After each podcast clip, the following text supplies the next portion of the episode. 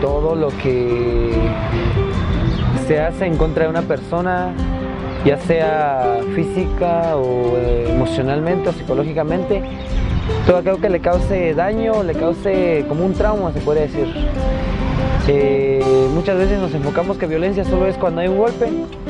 o hay una mala palabra, una mala expresión, pero violencia puede ser hasta, no sé, una mirada o algo que, que vaya con un enfoque que le quiera hacer daño a una persona.